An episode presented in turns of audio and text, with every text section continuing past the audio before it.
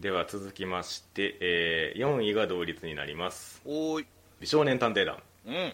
そしてビビフローライトアイスソング、ウイス来ました、ね。まあ、お互いの1位同士ということでですね。そうなんですよ。僕がビビ1位です。まあ お分かりの通り私が美少年探偵団1位。まあまあまあ先にねビビ票ちょっと集まってね先に美少年探偵団の話軽くしておきますか。はいや本当にねこれどれを1位に据えるかっていうのを考えた時に本当に今回横並びだったんで、うん。うん、なんかもうトータルの再現度というか、うん。うん、なんかそういうパッケージの徹底ぶりにかけたところはありますねちょっと。はいはいはいはいうん。僕美少年探偵団は、えーうん。16位にしてますね。始まったよ変化よみたいなね。位置にいますけれども。僕はもうなんてワンカットワンカット全てが栄養になる感じだから。なるほど。めちゃめちゃ出てたね、うん。それはね味が。本当にそうね、うん、うん。何やってくれてもいいし本当に、あとまあやっぱりそのもともとのその挿絵がはい。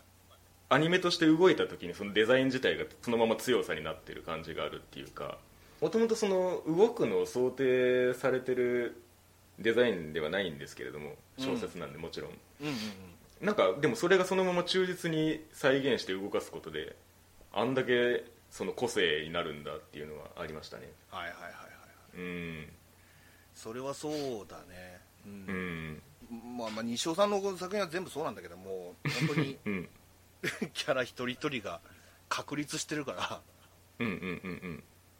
そうですね、ら、うん、それにずっと身を任せてたかなっていう感じですか本当にね、だから掲げてるそのお題目が大げさだからうん。その いやそもそも美少年探偵団ってっていうそのどういうタイトルやねんみたいな感じなんで本当にそこをもう真面目に大げさに突き詰めることでもう全部貫き通すみたいな。うんうんうん。それこそその美学ですよね。本当に。そうだね。この人の作品のね話をするとやっぱどうしても文法みたいな話になってくるけど、うんだからうんうん。うん今回はさうん。俺でも結構分かりやすかったっていうかああうん。そういう意味ではね、確かにその中学生ですからね彼ら。見えないけど。そうね、うん。まあまあまあまあ。それこそそのね学のお兄ちゃんを出すことでその辺の感覚もね入れてましたけどねなんか、うんうん。いずれは卒業するものだ的なニュアンス。うんうんうんうん。うん。なんかまあでもそれとは関係なしにみたいな感じの結論の持ってき方をしていましたけれども。うんうんうんなんか そのなんていうかそれぞれのキャラクターがそんなわけあるかいの集合体というか出てくるその事件に関してもその そんなわけあるかい VS そんなわけあるかいみたいな感じになるっていう。なんかふっと浮かんだものをうんうんうん。だかそのまま書いてるような感じもするっていうから本当になんか結構その話としては2話3話ぐらいの連作でしたけれども。うんそうだね。うん、特にそのなんでしょうね文庫本1冊がまあ大体その1シリーズに当たるんですけどその23話分くらいの、はいはい。うん、なんかその辺のそのテンポの良さというかうん。あえて引っ張らない感じもまあそのなんでしょうねこの美少年探偵団らしさを失わずに見れたところかなとも思ってて、ううん。なんかワンクールを通して同じ話で引っ張るキャラクターでもないよなっていう気はしてて、うんうん。うん、あとやっぱりまあ西尾さんの好きなのはその言葉を2つ用意して。ああわかる。すげえわかるそれ。うん。当てはまるもう当てはまる方を言うっていうのが、やっうんうん。うんぱりこれにもたくさんあってさ。うんうんうん。それが面白かったねそれがセリフのリズムにもなりますしね。うんうんうん、でもそういう意味では村瀬君無双だったなという気もしてて。いやー強かったね、うん。リーダーだったよちゃんと。うん。最最終話のあの演説なんかも最高だね。まさにそう。うん、アニメとしてもなんか振り返れられるし。うん、うん、そうそうそうそそのう総括してるんですよね本当に。そうそうそう真由美君の、うんうん。まあ、中心ではあったけど。そうですね、うん真由美の演技もその すごいバランス調整というかなんか王道ではない感じで遊んでるところが面白かったりもするんですけれども。うんうんうんうん。やっぱりねそのストレートに大げさに響くところがやっぱり最終的に持ってったなっていう感じはしますね。うんうんうんうん。そういう意味ではずっとスピーチやってるみたいな感じでもあるしね、その 西尾作品自体が。そうそうそうそう。解き伏せてる感じがあるというかさっきまあその村瀬君無造とは言ったけど、うん。まなぶ君もなんか、うん。なんちゅうかなうん。全知全能でもないっていうかさ、そうですね。うん。その辺も可愛かったなっていうか、うん。なんか引くとこは引くしみたいな。そうですね。まあこの子の言うなんかね原則みたいなのがさうんうんうん。ずーっとあったけど、そうですね。うん、なんかそのそれを曲げずにっていうか、うん。本当ルフィみたいなキャラクターだよね。いやそうですね。キャプテンは核あるべしということですよね。一点突破な感じとうん。うん女装がもう初音ミクにしか見えなかったけどちょっと。ツインテールの長さがね。そうそうそうそう。最後もそれが言うて。なんかその知能で戦うっていう感じでもないっていうかさそうですね。なんかその辺はもうなんか化け物語の後半とかもそんな感じですけど。はいはいはいはい。オチのつけ方はもうどうにでもなるからみたいなうんうんスタンスがあるというか、うんうん、道中のキャラクターを楽しむものになってはいますよね。そうだよね。なんか自分らしくうん。うん行動してたらそれが解決につながってるっていう感じというかねうんうんうんうんうんうんそうですね。みんながみんなね。うん。あんまりとだから変化みたいなのってまあ前見そうですね。君はあったかな。いやーどうだろうね。それもむ違うか。クズはクズのままみたいな。クズなりにみたいそうだね。なうん。あんまりだからねその辺は俺はなんだろう。やっぱりちょっと浮き沈みが欲しいから。うん。うん。そこかなってとこはあるかな確かにね。うん。だからどっちかっていうとその話ごとにその細かくその演出を変えたりとかその、うんサブタイトルのサブタイトルみたいなのを細かく入れていくところとかね。はいはいはいはい。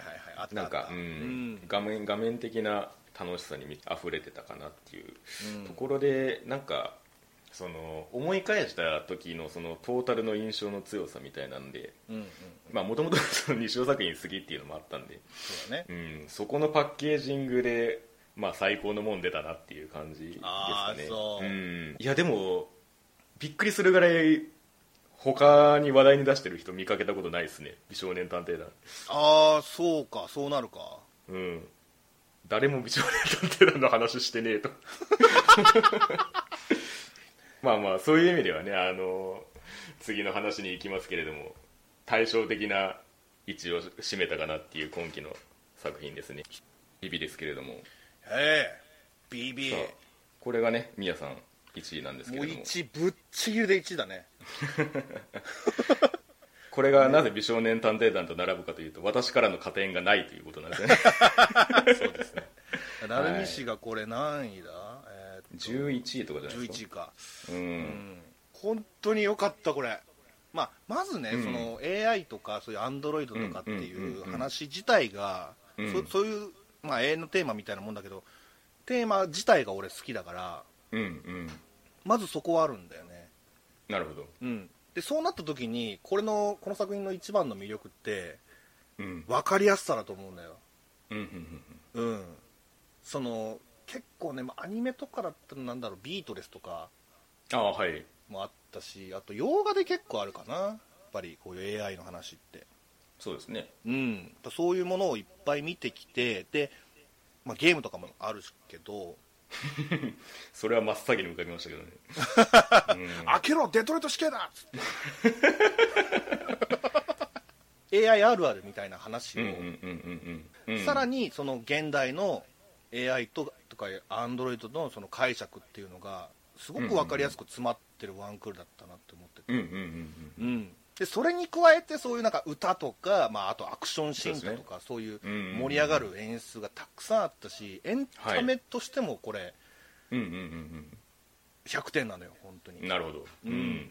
でも切れないものだし、そういう AI とか現代のこの時代でね。そうだね。うん。すごいなんかそれその辺をめちゃくちゃ吸収できたから。なるほど。うん1位ですね。じゃあちょっとここで他の方の感想も紹介していきたいと思います、はい。えーまず一つ目、えー伏線を全て回収するストーリーの綺麗さ、えー主人公は AI という要素を十二分に生かしたアニメでした、うん。えー最高のアニメーション作画に最高の歌を添えられた最高のストーリーは、えー AI と人間の心のつながりなどいろいろなものを教えてくれました、えー AI が普及した世間になった時もう一度見たいアニメです、ほんまにそうだね。え2つ目。音楽がどう響くかというテーマで声優とは別の、えー歌手を起用して、えー音作りが本気だった効果が生きていた、うん。え3つ目、えー最終話まで視聴できておりませんが、え6話の「あなたはこれが歌に聞こえるんですか?」という松本の問いだけで今シーズンは満たされました。ありがとうございます。ところですね。うん心を込めるということをずっと問い続けてたような気もしますけれども。そうだね。うん。その答えもちゃんとビビの中ではあったし。そうですね。うん。うん。その100年の旅路そのものがというそうそうそうラストでしたかね。ううん。んそれもなしびれるんだよね。うんうんうん、そういうアンドロイドの、まあ、さっきねその不滅のあなたへでそんなことも言ったああけどそうですね。うん。うん、別に20年後40年後っつっても全然変わんないんだからうん。その松本との再会するタイミングでいちいちそれを思い知らされるっていう。そうそうそうそう。あれ何年経ったんだみたいな。まずね。そういうねあのー一つの話に2話ぐらい使ってた感じだったけどその構成も良かったね。そうですうんうんうんうん。一回一回のその事件解決のその快感もあったし単純なこと、まあ、その松本が言うことは本当に単純なことなんだけどビビがそれについてすごく向き合うじゃない、考えるっていうか本当にこれをやっていいのかどうかみたいな、なんで私がしなきゃいけないんだっていう、うん。うんうんうん。うんだからそこがやっぱりその視聴者とのコミュニケーションもうまく取れてるし。あくまで歌を歌で人を幸せにするのが使命なのだというところにね。そこにつなが重点を置いててというか、うん、つながるのかどうかっていうことを考えるからねしっかりね。うんうんうん。うんであとまあその使命って出たから言うけどはい。このまあアンドロイドたちの使命、まあ、それにね乗っ取ってしっかりみんな行動してたけどうん。人類の使命ってうんうん。なんだろうって考えた時にやっぱりその子孫の繁栄だったり、であとうん。俺が一個考えるのは進化だと思うんだよね。うんうんでそのビビーって人が進化した姿なんじゃないかなってうんうん。途中から思えてきて人間が次のステージに行くためにはっていう、ところにそのダイレクトにメスを入れていくからうんうん。ものすごく普遍的でし刺激的なんですよその辺が。うん。なんかいかにその共存していくかっていう中でその人間の価値が問われていきますよね。そうそうそうそうそうそう。うん。だったら人間いらねえじゃんっていうそのねアーカイブラスボス思想が襲いかかってくるわけですけれども。そうそうそうそう。うん。うん。だからそれも一つのね進化の形だと思うんだよね。とりあえずやったんだと思うんだよ。あの世界を一回うん。示して見せたと思うんだよね。その人が滅ぶ世界ということですか？そうそうそう。一回落ちたじゃん、うん。衛星が。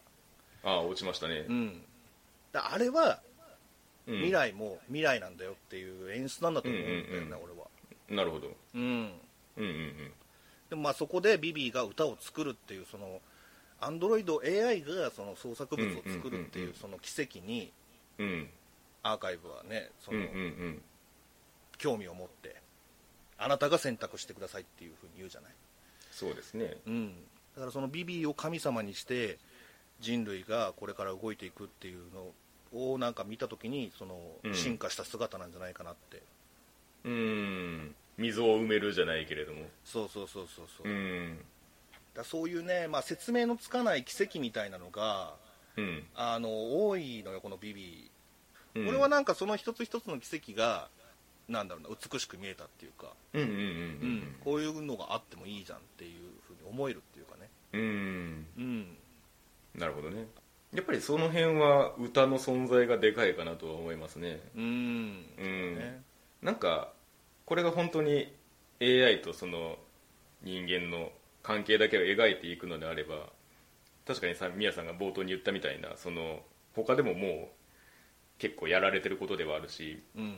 うん、誰の視点で見ていくかっていうのかなり題材としては重要になってきますよね、うんうんうんまあ、創作物のその作曲にしてもそうですけどキャロルチューズデーでもその AI の作曲の話あったじゃないですか、はいはいはいはい。うん、あれみたいなその何が優れててどこに心が宿るのみたいな話って、うん。結構創作こと創作においてやっぱり問われるところで、うんうん。うん、そっち側の視点を最初から持ってるっていうのは結構特殊ではありましたよね、うん。そういう意味では、うん、そうだね。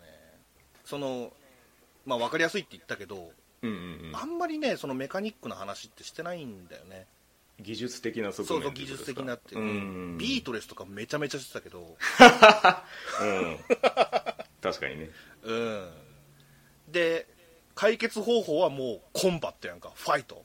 いやそうですね。確かに確かに。そうそうそう。そこも気持ちよかったしそういう単純な感じで捉えて見てったし本当にみんなが見るべき作品だなって本当に思うからねそうですね。なんかその、作画にしてもなんかその決めどころのあの厚塗りの感じ透明の。そうあ なんかそうそこも言いたいんだけど、ねそううん。それはもうマジでやられて、うんうんうん。アニメってやっぱ動きでさ命を表現するじゃない、ああそうだね。うん、うん。でもこれ逆なんだよな。止まった時に、そのうんうんうんうん生きてるじゃないけど確実にそこに存在してるっていううん説得力が、うんあの一枚絵にあるんだよね人間味みたいなことですか？そうそうそうそうそう、いうん。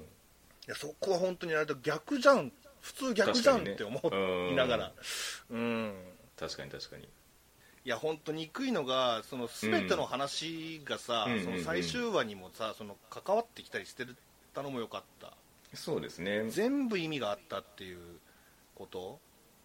なんか普通にあの変化した未来が分岐していく演出だけでも結構そうだね。ワクワクしますしね。うん。うん、次はこれなんだみたいな。そうそうそうそうなんかステージみたいなやつ。その一枚絵だけでなんかいろいろ考えられるのも面白いしね、そうですね。どういう変化が起こったのかみたいな、うん。これがこれうん。になるんだっていうね。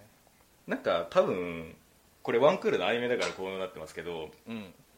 時間のスケールに対して重要なポイントが少なすぎるっていう印象を抱いてるのかもしれないですね。今ちょっと話してて思いましたけど。あなんか本来的にはそのなんか AI と人間の関係って多分もっといろんな要素があってあうんうんうん。でいろんな要素が絡み合った結果あの結末に行くと思うんですけど、うんうんうん。なんか途中でもう重要なポイントを全部変更したんでもうやることないですみたいな感じに見えてしまったのが、ね。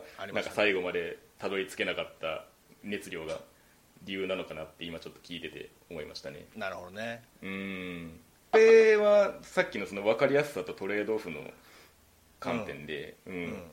なんか事件を増やせば増やすだけえ描けないものが増えていくっていう そうだね。ジレンマなんですけどもね。うんうんまああとは種崎さんに乾杯やね。うんうんうんううんんよかったわ。むちゃくちゃ。難しい役ではあると思うんだけどね。そういう AI をやるっていうのがね。うんうんうん。うん。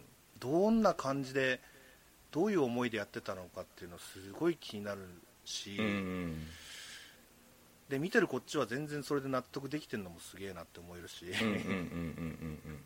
松本はねね。なんかわかるんだけどね、すごく。うんもう順々のいいとこはもう超詰まってるじゃん。そうですね。うん。キャラクターと声優さんのそのなんか混ざり具合とかもすごい愛にあふれてたなって思いますよ。もう全キャラ、うんうんうんうんそうあの俺もね別に気になるところ上げれば無限に上がるっちゃ上がるんだけど、うん こういう形があってもいいのかなっていうかね。うんうんうんうん。うん。でもそういう意味では作品の持つ意志みたいなものはその想定通りに完成されたのかなという気はしていますね。うんうんうん、うん。まあそんなとこですかね。はい。はいはいはい。では続きまして第3位。おい。オッドタクシーいやーもうダークホースもダークホースという感じでしたけれども。うーん面白かったこれ。ではちょっと先に感想の方をご紹介させていただきます。えい。えー一つ目。まだ完結してませんがこのアニメを教えてもらって感謝しかないので押したいと思います。始まる前はノーマークでした。ということで完結する前にもう 1位ということで投票いただいてましたね。ありがとうございます。うん。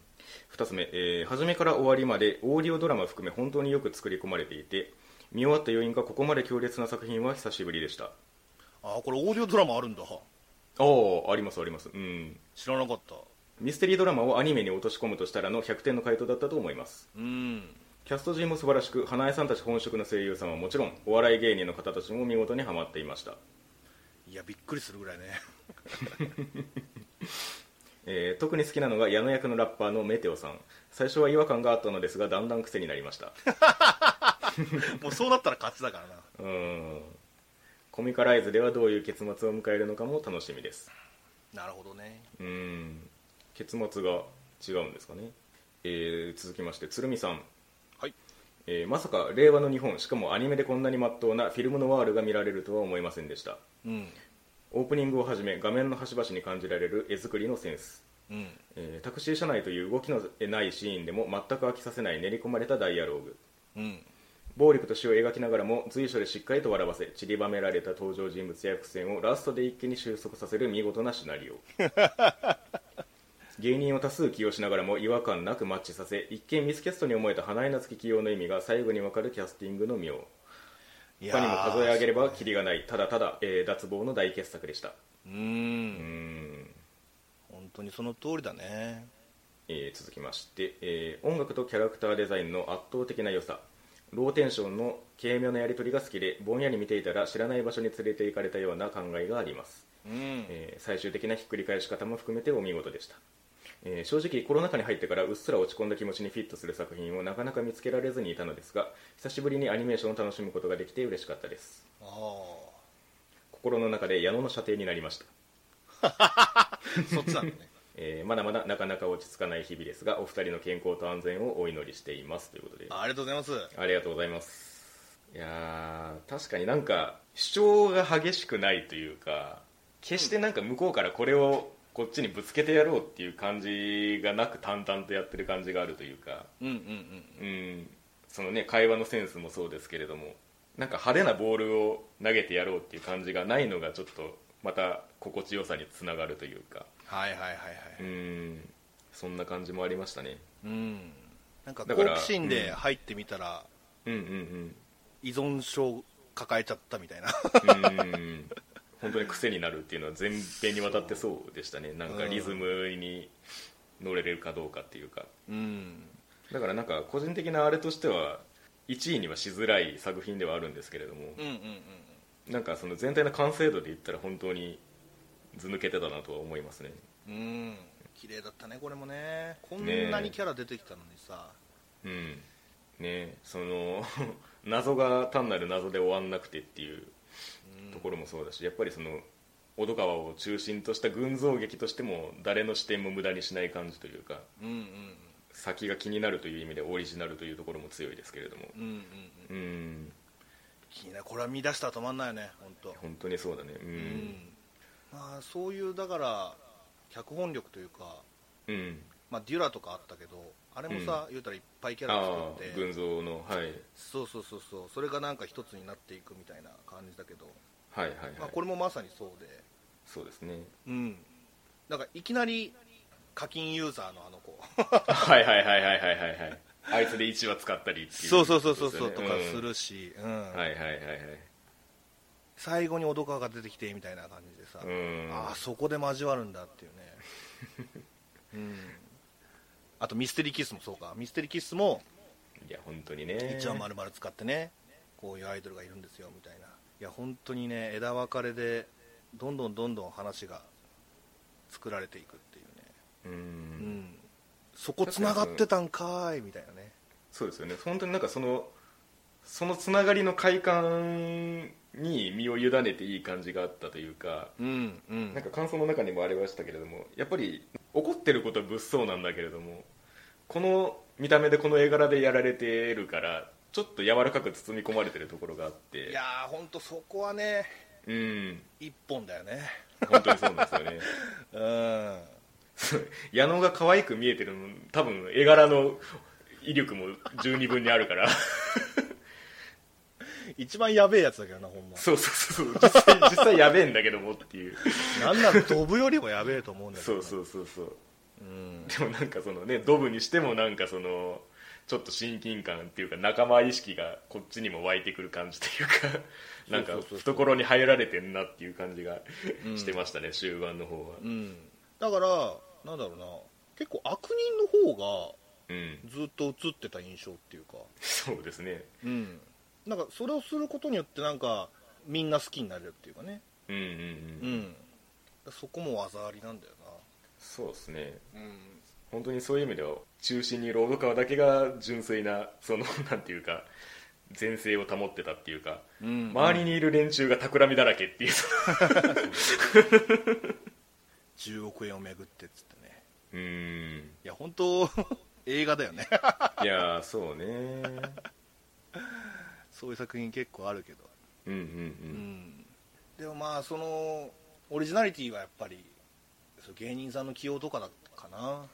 なんか予想以上にはまってたのもそうだし多分その使い捨てじゃないからこその妙みたいなのもあって、うんうんうんそうだね、うん、全然活躍するもんな。そうそう。ポットでのところにちょっと芸人起用しましたって結構あるパターンなんですけど。そうそうそうそうそう。うーんほぼメインみたなこれはいねのがあるから、うん、カバサーもそうだしホモ・サピエンスもそうだしっていうところで、うんうん。あと警察もそうか。なんか普通のセリフはさあ、うん。やっぱりそうなんだなって感じするけどそのジョークを言う時超発揮するよね。そうだね。うん。あプロやなって。声だけで分かんのがすごいってういうかね、ん。ああなんか確かに普通にしたらなんかその滑りそうなところをうん。本当にこの作品の魅力で持ってってるところがあって。そうそうそうそう。なんかやっぱり結構その引っ張った上でその不穏な終わり方をしましたけれども。うん。なんかその辺の謎というかミステリーサスペンス要素っていうのは結構なんかオーディオドラマでその並走してたのがその不穏さを担ってたようなところがあって。へえなんかねあのなんていうのかな1話公開ごとに1個短いやつが出るみたいな感じで。グリッドマンのショートショートみたいな感じなんだああみたいな感じなんですけどどういう体裁を取ってるかっていうとあのホモ・サピエンスのファンの高校生みたいなキリンがいたじゃないですか。はいいました。うん、あいつがなんかその盗聴器を傍受してその音声を YouTube にアップしてるっていう体で作品の放送と並走してるっていう感じへえボールペンがそのいろんな人の手を渡り歩いていくんですけど最後のあの子も持ってたよね。あそうそうそうそうそうそれそれ。ああれがなんかそういうことなんだ。はあはあはあ。れがなんかその幸せのボールペンって言われてその誰かに渡すと幸せになれるよっていうことを言うことによっていろんな人の手を渡り歩いていくっていう。あへえでその各キャラクターのその盗聴音声みたいなのをこっちが聞くことができるみたいな感じ。なるほどね。うん。だからあのタクシーに乗れたのか。ああそうそうそういうことなんですよね。なるほど。うん。怖っ。だから結構その私なんか結構その最終的にまとめて聞いたみたいな口なんですけどうん。結構その並走して聞いてたらそのサスペンス的な謎も最初に気づけたっていうかはいはいはいはい。なんかそのミステリーキッスの裏で起こったその死体遺棄だ殺人だみたいな話もちょっと匂わせてたみたいなね。うーんそうなんだね。うん。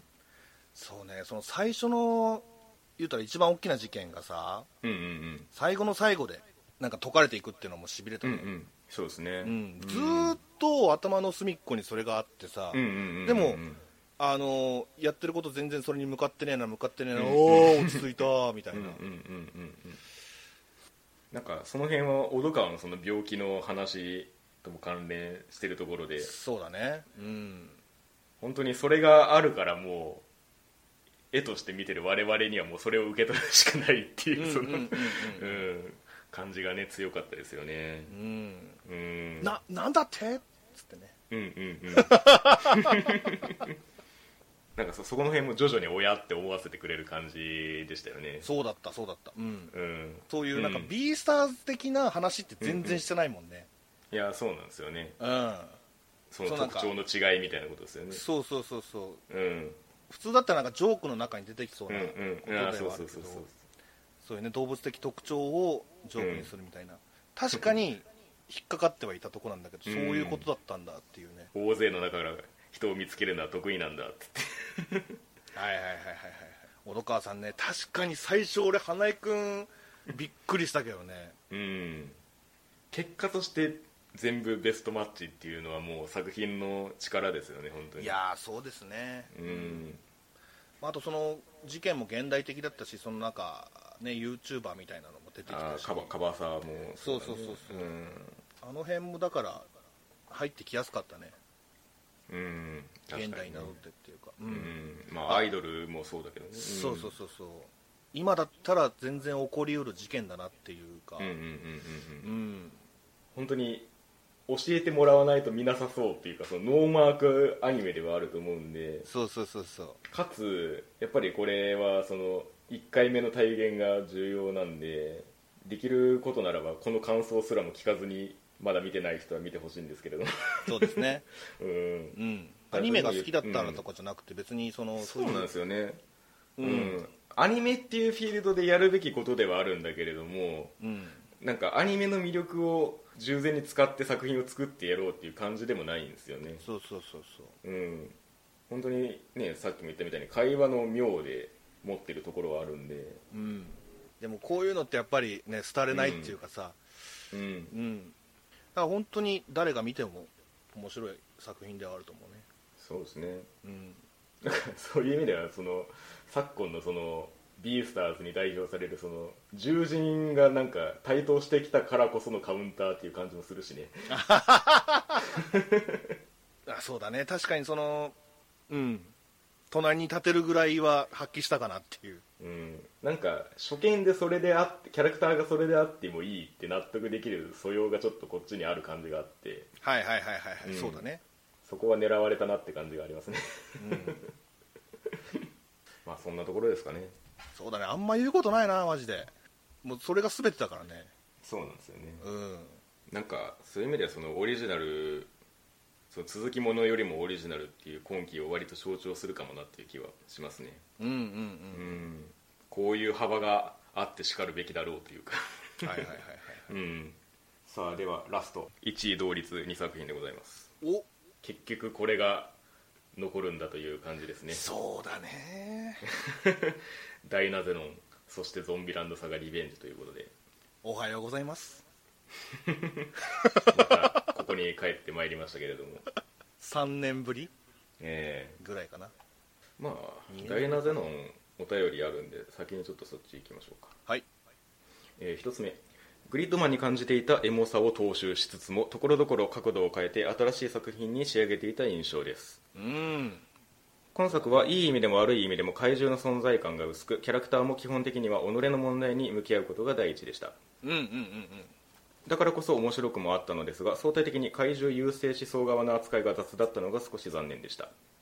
えー、よもぎと夢の絶妙な距離感は大好物だったのでこういう男女2人が異世界をゆるーく旅するヒーリングアニメとかあったらめちゃめちゃ見たいです。あ まあありそうだけどな。余談ですがピクシブに「よも夢」というタグでイラストがたくさん投稿されておりあこういう普通のやつが普通にあるんだとなぜか安心しました。そうこういうのでいいんですよまあねかつてね、あの茜とリカがあったよう、ん。まあ昨今ガールミーツガールの方が 取り取り上げられがちではありますけれども、えーそしてたぬきさん。はい。怪獣とは現象を可視化した存在である派の怪獣作品好きとしては、えー今期はやはりダイナゼノンを1位に挙げたいと思います。うんまさかのまさかで今期は怪獣作品が2作品。しかも本作はあのダイナドラゴンをベースとしたロボット対怪獣アニメということで案の定仲間内では放送前からこれは戦は1的な方向に行くのか。いやロボット対怪獣ならゲッターロボだろう。いやあの大胆かつ緻密な変形シーンを見るにやはりベースはコンバトラー V ではないか。となぜかロボット作品をベースとした激論を交わしていましたがいざ話が進むとみんな黙ってヒューマンドラマに見入っていくという。なんだか3年前を再現するような体験を再びすることになりました。うん。この辺は確かに今このグリッドマンダイナゼノンをやるという意味でもそうですよね。そうだね。うん。原作である電光超人グリッドマンと、えー前作グリッドマンが共に時代の転換点を象徴する作作品であると私自身が解釈していることは、えーこれまでも様々な場で書いてきましたがその認識で言うと本作はシリーズにおいて初めて時代の中を描いた作品でありました。うん怪獣を倒すことで一体誰を救っているのかという前作から通ずるテーマへの答えも今回は大きく違います。うん。明確な一人を救うのではない。けれども一人では絶対に救えない誰かを救うための物語。うん。自分の世界の救世主であるだけではもはや誰かを救えない。そのことを自覚してしまった若者たちが他者の世界に踏み込む決意をしそして他者に触れることで他人にとっての誰かは自分であることに気づくという何とも青臭い物語でした。うん確かになんか前作はなんか、まあ、グリッドマンはその、ね、精神世界であるみたいな自分の中のっていう自分を救うみたいなニュアンスがありましたけれども、うんうんうんなぜダイナゼノンは合体ロボットだったのか個々の機体があんなにも自由に動けたのか、えー本作の怪獣は、えー理解できない他者の世界を具現化したものと解釈していますがその見方からするとやはりあれらも形、えーあり方は違えど世界から見たら個々の怪獣なのだということなのでしょうグリッドマンのように誰が見ても自分たちを救ってくれるヒーローだと分かる。というのは誰かの世界にとってだけのヒーローでしか起こり得ない夢物語。そんな前作に夢を見ていた我々に現実を見せながらもでも現実に夢がないかというとそんなことはない。ただ夢の見方が違うだけだと肯定しつつと自分は思うんだけど結局のところ君はどう思うんだいと問いかけてきて視聴者に夢と現実両方から逃げることを許さない。そんなシビアな物語でもあった気がします。うん。怪獣の内部中心には自分たちと同じような人間がいたというのは最終兵器彼女や僕らのといった時代の中を描いた名作群と通ずるものがありますがそれらと本作が大きく違うのは自分は当事者だったと知ってしまった者たちの意志がだんだんと燃え上がり最後には拳で語り合うまでに行ってしまったことでしょう。うん正直最終話のあの子供同士のダダのこね合いのようななぜ自分の世界に君はいないんだとどうして君の世界には自分はいないんだとの美しい意志のぶつけ合いこそが個人的には本作での一番の見どころでした。はいはいはいはい。うん。なんかそういう意味ではさっきの感想にあったみたいな怪獣優勢思想側の扱いが雑だったともそんなには思わないんですけどね。うーん。うん。敵味方というよりも同等に描くべき対象だったなっていうニュアンスがあるような気が個人的にはしてますけれども。そうだね。うん。割と交わってたとこもあったしね。そうそうそう、えー私を含む黒歴史という過去を自他ともに振り返らない免罪符の存在が身近にあった世代はきっと夢の最後のセリフ「ずっと消えない後になるといいね」にグリッドマンが宣言した新たな時代の存在を感じ感動したはず、えーうん。これからの若者世界の未来はきっと明るいのでしょうということで。なんかこの辺は、うん、怪獣を中心に怪獣バトルを中心にしながらもひと夏の経験ではないですけれどもうん。日常の中に戻っていく感じがありましたよね。では次ユルグさん結構ねユルグさんあのダイナゼノンとそのワンエグを比較して書いてらっしゃるんですけれども、はいはい。えー両作の共通点として、えー明確な意図を持ってリアリスティックに精緻に描かれた日常世界と、えーエッグ世界と怪獣とのバトルという非現実的非日常的側面世界の両面を構成要素として成り立っている点。さらに何より背後に根源的な世界観としてパラレルワールドとコンピューターワールドという複数世界が横たわっている。そのグリッドマンワールドを共有しているという点でもそうですよねうん。しかも両作ともに程度の差はあるがキャラクターたちがそうした日常の背後にある世界の秘密を追求しそこで何らかのいわゆるラスボスのようなものを打ち倒し世界を修復するという王道ストーリーをなぞらないという裏切りの構造を持つ。まあ多分あのワンエグの方まだ特別編見てないと思うんですけど宮さん。うん。結構なんか現実を突きつけて終わる的な側面が強かったんですよね。なるほどね。うん、えーダイナゼノンを主張し始めて誰もが感じる明らかな違和感もここにあるいくら怪獣が大暴れして街を破壊してもそれについて不自然なほどほとんど触れられない、えー前作グリッドマンのように修復する怪獣もいないため破壊されたままでもあるにかかわらずそんな奇妙な舞台設定を背後にダイナゼノンが本質的に描こうとしたのは、えー、よもぎと夢の今時生真面目なまでのボーイミーツガールだった。ロボットと怪獣のバトルは制作者が描きたいものを描いた以上に主張されることはない。えーもはや大多数の視聴者の興味の焦点はそこに向かうことはないことが分かっているのだろう、えーそれを逆手に取るかのように意図的に割り切ってクレバーに日常と非日常の両者を乖離させて描く、えーそうすることでどういう効果があったか何を可能にしたのか、えーそれはグリッドマンのラストで茜が現実の世界へと帰還したのとは全く別のベクトル。外の世界があるにもかかわらずただ今いるこの場所で日常を送るということだ。えーもちろんあの世界を唯一のものとして生きるヨモギたちは他の世界を夢見ることはあってもそこで生きるという選択は本作に結局与えられない、えーそれは複数のコンピュータワールドや想像想像関係の際を前作で描いたからこそ視聴者が受け取ることが可能になったメッセージだ。怪獣もロボットも異界からの来訪者であるアンチや2代目もヨモギたちにとってはなんだかんだと忙しい日常生活に吸収されて過ぎ去って消えてしまう。えー怪獣優勢思想それは時空や生死という現実の制約からの絶対的自由を求めることだった、えー怪獣使いの力を持ちながら、えー沈むにかけがえのない不自由を選んで決別したヨモギにその優劣を判断する完全な根拠など持ち合わせていたはずがない、えー視聴者にとってフィクション世界でありフィクション内においてもたかだか一つの仮想世界でしかない現実にとどまることを、えーその外を促されながらも拒絶することを描くことは近視眼的で刹那的な愚かしい選択のドラマ剣であり得る。えーそう思えるからこそよもぎのように癒えてしまえるその一瞬の時が儚く懐かしく眩しく輝き愛おしい。結局なんかそのグリッドマンのそのバックグラウンドを共有してるわけですよね。ね怪獣優勢思想のように自由を選んだ方が本質的にはいいんじゃないのみたいなことを問いかけてくるわけなんですけれども。うんうんまあ最後は かけがえのない不自由を選ぶと。うん。うんまあその辺の話ですよね。ということで感想は以上でございます。はい。グリッドマンに比べたらすごい分かりやすかったっていうか、そのうんうん。結構純粋に楽しんでたって感じかな。グリッドマンに比べてねうんうんうん。グリッドマンはもうちょっとなんか気になる部分をああでもないこうでもないって考えるのが面白かったけど、うんうんうんうん。でもダイナゼノンはそのストレートになんかそのアニメーションにしてもロボットアクションにしてもうんうんそういうラブコメ展開にしてもうん。うん全部なんかストレートに伝わってきたから。うんうんうんうん。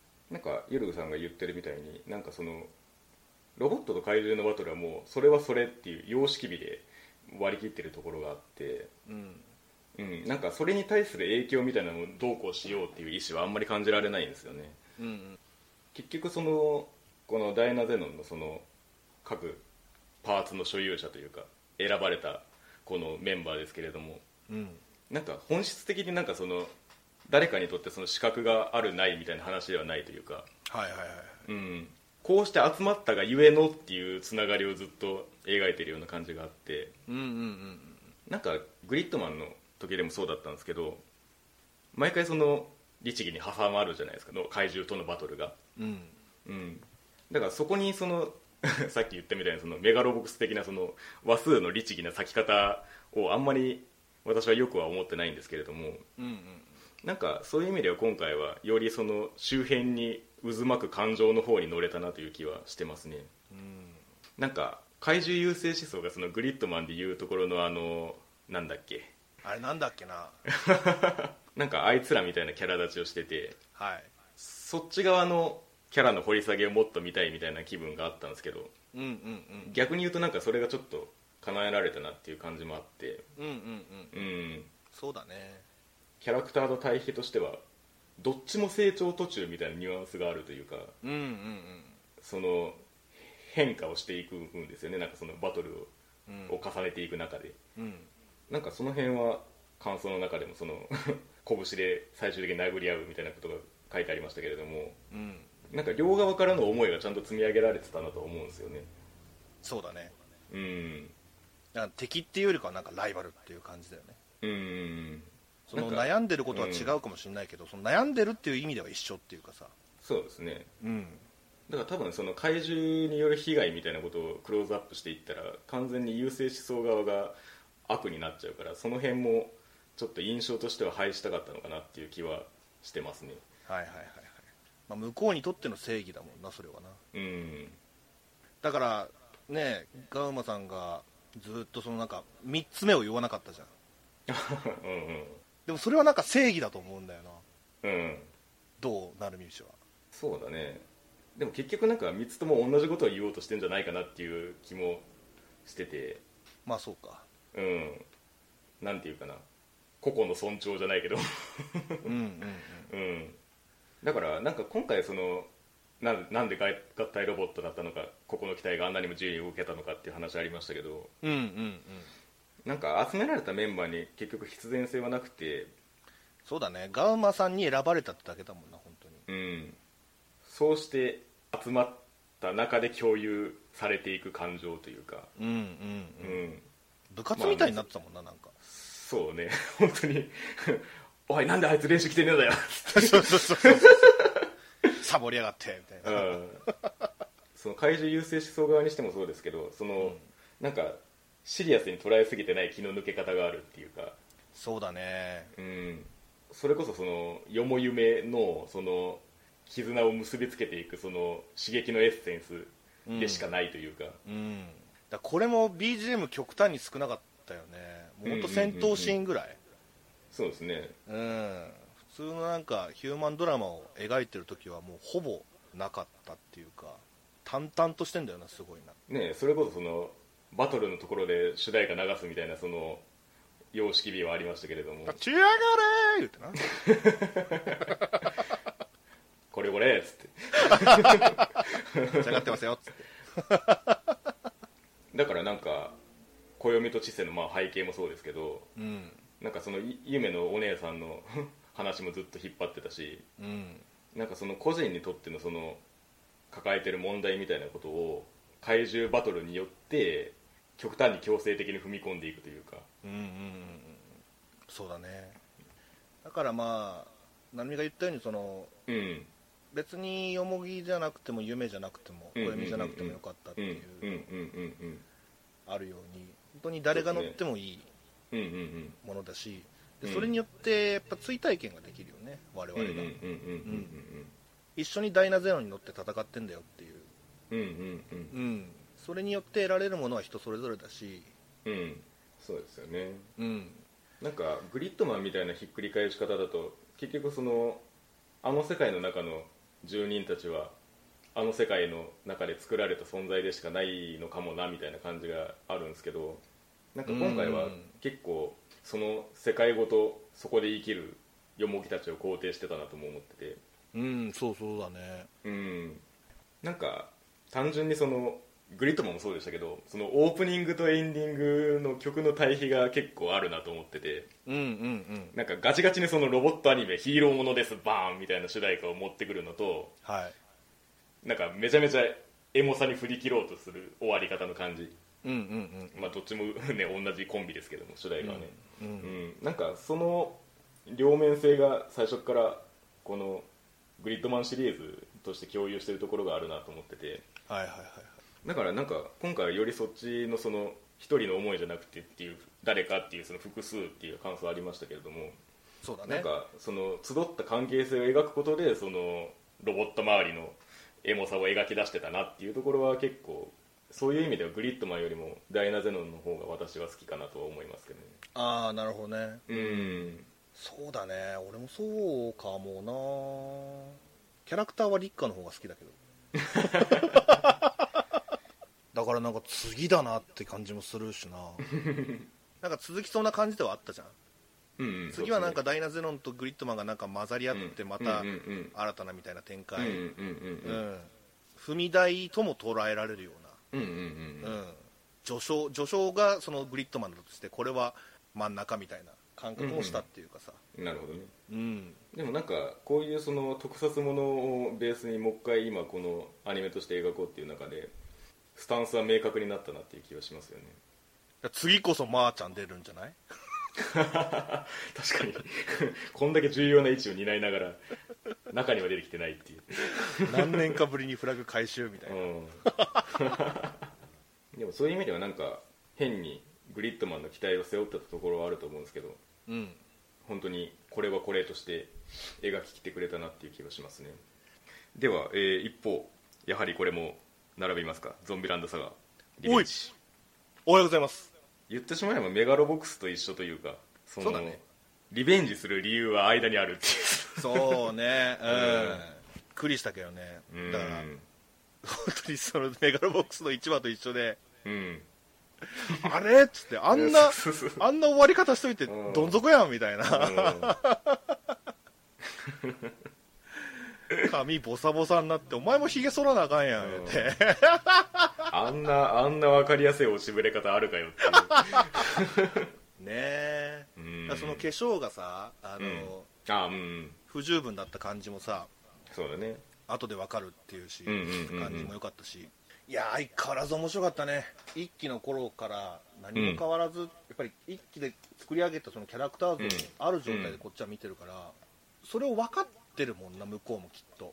そうですね。そういう作り方してるような気がしたもんそのなんかこっから見てねっていう感じもしなかったっていうか、うんうんうん。うん、さらにこの子たちが輝きますよっていう。個々個別の回でありながらその曲で締めながらっていうところあるんですけど。そうだね。うん。なんかそれでこうちゃんと全体として前に進んでいく感じがあるっていうか。そうそうそうそうそうう。そう、ん。普通に考えたらさアイマス的に考えたらその売れた後のなんか葛藤みたいな描きそうなもんだけど、これは一回落とすもんね、そうだね。うん、だから、うん。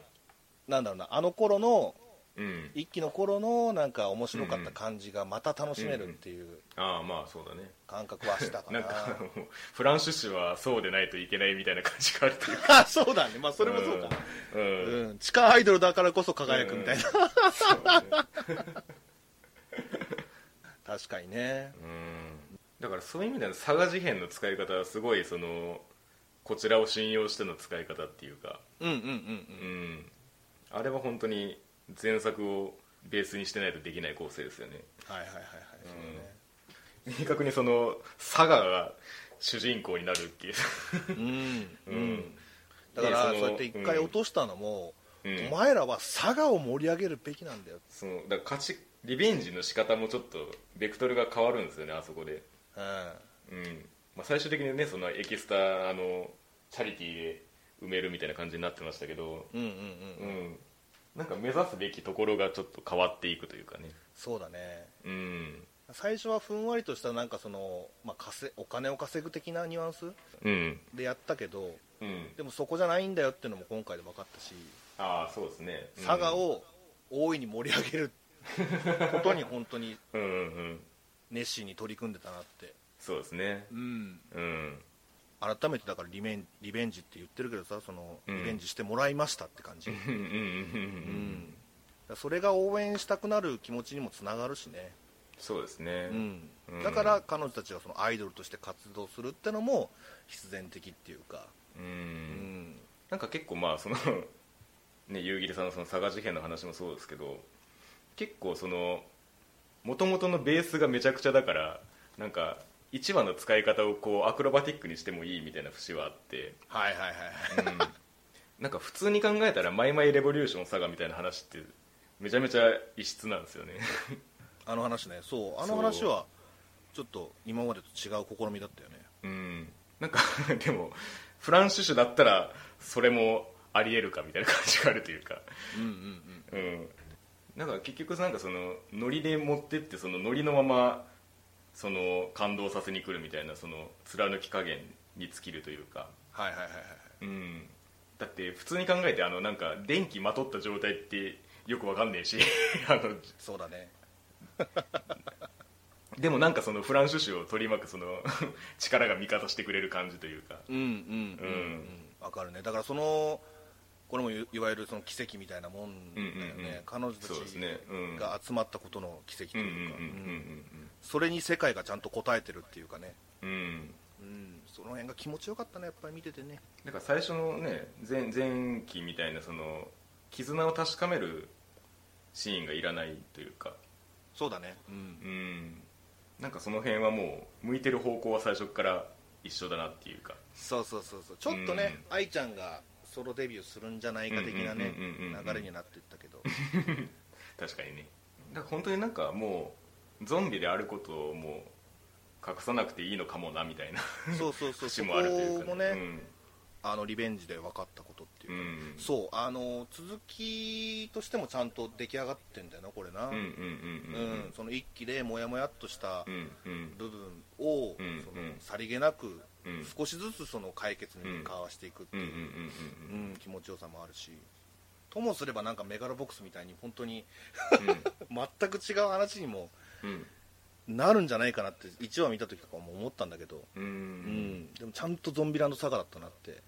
だからその記者がたどり着こうがそのメイクが剥がれようがそう。もうフランシュシュはフランシュシュなんだっていう。そうそうそうそう。そう、そうだったね。うん。うん。いやその佐賀のチャリティーなんかでねやっぱり集まったのは、うん。そのリベンジの象徴としてはすごいぴったりだったし。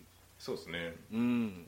そのリベンジを見るとうん。まだ一期の頃は辰巳さんってまだフランシュシュに馴染んでなかったんじゃないかなって思えるぐらいうんうん今回本当に一員になれたな。